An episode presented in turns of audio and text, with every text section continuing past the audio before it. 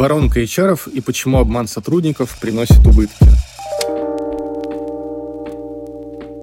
Давайте сейчас я вам расскажу, как нанять классного специалиста с зарплатой 200 баксов, который поднимет вам продажи, реактивирует старых клиентов, увеличит узнаваемость и престиж на рынке и поможет вашей компании захватить весь мир. Все очень просто. Для начала сделайте HR-воронку. Для этого возьмите оклад в 200 баксов, который вы готовы платить такому бриллианту, прибавьте к нему премию за выход компании на IPO, 13-ю зарплату в размере годового оклада за выполнение плана продаж. Даже если вы ищете дизайнера или программиста, это не важно. К слову, план продаж составляется очень просто. Для этого надо взять выручку всей вашей компании за все время ее существования и умножить на 10. Добавьте к этому декретные, больничные и другие бонусы, и получившиеся 2500 долларов укажите вакансии. После того, как среди откликнувшихся на вакансию отберете понравившегося кандидата, проведите очередь здесь собеседований, где он будет повторять одно и то же всем, кто работает у вас в компании, включая охранника. Дайте ему тестовое задание, а желательно два, и желательно в варианте полноценной рабочей задачи, которая обычно делается в вашей компании силами нескольких сотрудников несколько месяцев. И после всего этого объявите новому коллеге радостную новость, что он принят и что его зарплата, обсуждаемая в начале, строится на определенной системе бонусов, которую мы с вами и разработали. Скорее всего, после этого обрадованный сотрудник пошлет вас на и чары ведь умные, и чары читают книжки, а в книжках написано, что чем больше человек потратит времени и сил на получение своего места, тем больше он будет ценить эту работу и не уволится, даже если кто-то предложит больше оклад. И тем более такой человек будет терпеть переработки, недоплаты и все в таком духе. Да, конечно, я выкрутил на максимум абсурд ситуации, но из примера отлично понятно, как ожидания человека от зарплаты указанной вакансии обламываются об суровую реальность. Хитрожопые HR часто шифруют реальную зарплату под фразой «оклад обсуждается с успешным кандидатом после интервью с руководителем». И сложно их в этом винить, такая у них работа – резать косты при найме. И да, давайте сразу ставлю дисклеймер, что не все HR такие, и что есть крутые специалисты, и есть те, кто хантит, перебивая зарплаты конкурентов, и даже самостоятельно предлагает больше, чем просит кандидат. Возможно, конечно, это связано с их системой мотивации, но неважно. Резать косты на найме – это на самом деле дурная привычка, которая присуща, казалось бы, даже стартапам, которые все такие инновационные и делают крутой продукт, которого не видел рынок. Мы делаем самый ультрасовременный продукт, но от сотрудников наебываем по старинке. Но давайте к делу. Почему это вредит компаниям? Почему сэкономив 200, 300, 500 долларов зарплаты, скрытые убытки при этом становятся гораздо больше? Никто не любит, когда его наебывают. Простая истина, которая вспоминается только когда наебывают нас. Человек, которого обманули в зарплате, будет в ответ обманывать в производительности своего труда. Отдельно особо опасные социальные элементы могут и вообще начать работать исключительно в рамках оговоренных задач, посылая нахер проектов и руководителей с любой горящей херней, которая в его компетенции или прилетает после 18.00. Наверняка вы слышали о термине «тихое увольнение», который буквально означает работу без фанатизма в рамках оговоренных обязанностей и с уходом домой сразу же после окончания рабочего дня. В основном адептами движения тихого увольнения являются миллениалы, которые ставят личную жизнь э, выше работы, а свое душевное равновесие выше мнения начальника.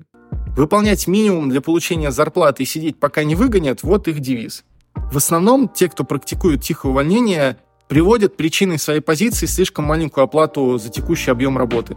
И это логично. Зачем работать еще больше и как-то фанатеть от своей работы, когда даже за минимум платят плохо?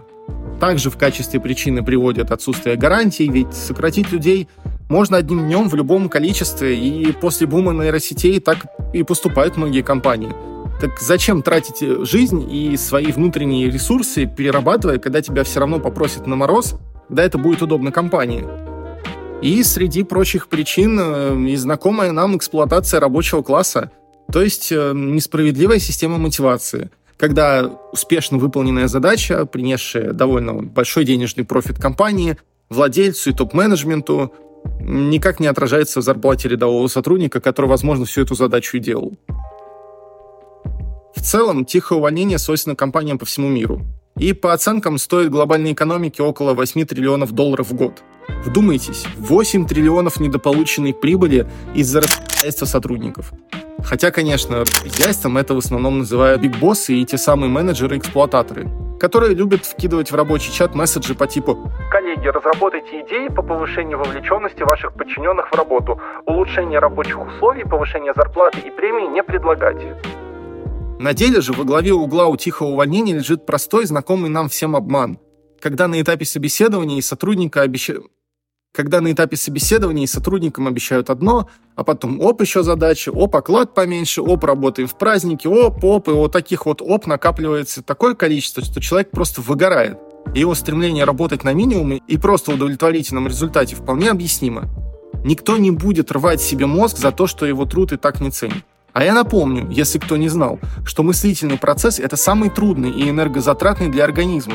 Процесс думания мозг старается избежать всеми силами. И вот компании получают, что сотрудник делает только то, что скажут, но не более. И да, 8 триллионов долларов в год по всему миру в совокупности теряют компании как раз потому, что вот такой вот выгоревший сотрудник не сделал, например, на сайте интерфейс, который мог бы увеличить конверсию, хотя знал, как это сделать а другой плохо расставил товары на полке, хотя видел, как покупатели смотрят на товары, что можно сделать, чтобы увеличить средний чек. И так до бесконечности примеров можно привести из любой сферы. Попытка обмануть, срезать, сэкономить, она, конечно, объяснима. Ничто не поделать с обычной жадностью, а формулировка мы сэкономили на нами трех сотрудников, и на освободившиеся средства можем нанять четвертого. Звучит логично. Но также логично вы наймете в итоге четырех разделяев, которые будут работать на минимуме. Хотя на те же деньги могли бы нанять двух нормальных специалистов, которые работали бы гораздо лучше. Вот ведь странно, и даже невозможно в это поверить. Но представляете, люди, которым платят хорошо, не обманывают и работают отлично. И даже могут переработать где-то, и даже будут кайфовать от этого. И в основе всего этого лежат простые, давно изученные механизмы работы нашего мозга. Когда человек чувствует обман, он стремится к справедливости всеми доступными способами. В данном случае работает не так хорошо, как мог бы. Такой некий бунт. И наоборот, когда человеку приплачивают, может даже немногим больше, чем он сам себя оценил, у него возникает чувство, что он обязан. Чувство, что в него поверили. И он, может быть, и не заслужил, но не может все-таки подвести тех, кто ему доверяет. А поэтому в итоге может переработать, поработать на износ и принести, как итог компании, больше и больше прибыли прямо или косвенно. Бизнес сложно посчитать, а такие сложные вещи, как работу мозга, посчитать еще сложнее. И никто не стремится этим заниматься, иначе бы послеобеденный сон и комната с приставками были бы стандартными для всех компаний по всему миру, а не у одного только Гугла. Стремление к крепостничеству и банальная жадность оборачиваются потерями для вашего же бизнеса. Вы можете принять всего одно неверное решение – нанять такого вот бестолкового HR и запустить воронку по найму. И из-за этого в перспективе рухнет все. И вас просто сожрут конкуренты с более человечным подходом к своим сотрудникам. Больше 10 лет живут только стоматологические клиники. Остальные компании по статистике, к сожалению, закрываются на первых трех годах. То не могут привлечь клиентов, то не могут продать товар. Они могут, потому что продукт говно, и позиционирование говно, да и реклама тоже говно. А все это говно только потому и говно, что построили эффективную воронку найма и сэкономили в моменте 300 баксов на новом сотруднике. Пишите свои истории, как тихо увольняетесь или как тихо увольняется у вас. Если вы сами предприниматель, ставьте оценки подкасту, подписывайтесь и до новых встреч.